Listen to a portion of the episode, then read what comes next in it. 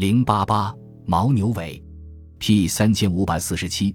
沙洲上都进奏院上本史状中有牦牛尾一角。同光四年正月，曹以金钱使入唐谢寺经解官告，公务名目中亦有牦牛尾。此外，亦见于清泰两年七月回鹘可汉人为前都督陈福海入贡后唐献武丹。敦煌的牦牛尾可能来自吐蕃或吐谷浑。据薛爱华所考，牦牛尾很早就已作为贡品被制作成经。毛、缨帽、拂尘以及贵族车辇的装饰物，是权力和荣誉的象征。在唐代，贡献上来的牦牛尾是由宫中的司辇执掌，而司辇的执司为掌管妃嫔的余辇、器杖以及驾余辇的牲畜，其中就有毛。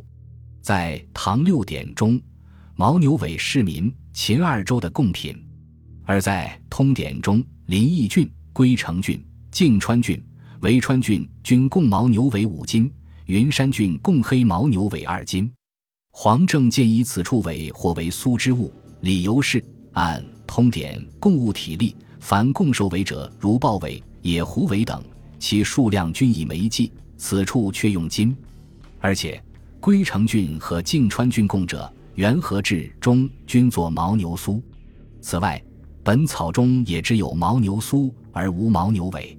黄正健的分析不无道理，但 P 三千五百四十七沙洲上都进奏院上本史状，明确写牦牛尾一角，而不是牦牛苏。按苏古文献中译同尾，如《史记·司马相如列传》蒙和苏，裴音集结引徐广曰：“苏尾也。”故尾苏之意只是选用不同的同义词而已，尾并非苏之物。归城郡和泾川郡所供之牦牛尾或牦牛苏，从字面上看并无区别。至于到底是用作装饰品还是滋补品，需要具体分析。用金而不用煤计量，表明有可能是作为食品。牦牛尾因富含胶原蛋白，被认为有延年美容之效，至今在一些地区仍被制作成药膳，并视为美食。在敦煌文献中，牦牛尾用角计量。角是容量单位，若是指带毛的动物尾巴，唐代敦煌常用的单位是只，而不是角，表明多半仍是食品。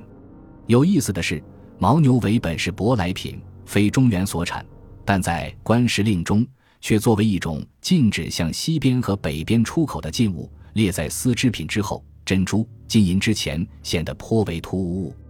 唐律书议卷八位禁律书议曰：衣冠时令锦。绫、罗、狐、抽、棉、绢、丝、布、牦牛尾、珍珠、金、银、铁，并不得渡西边。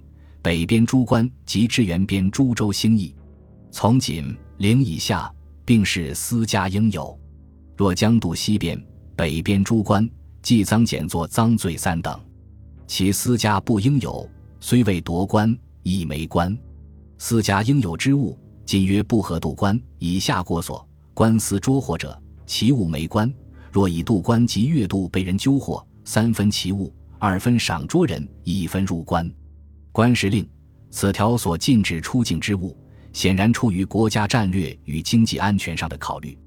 牦牛尾得以侧身其间，或许因其对于边境诸族而言，可能与绢帛、金银铁器一样，已具有某种等价物的功能。因此才会加以严格管制。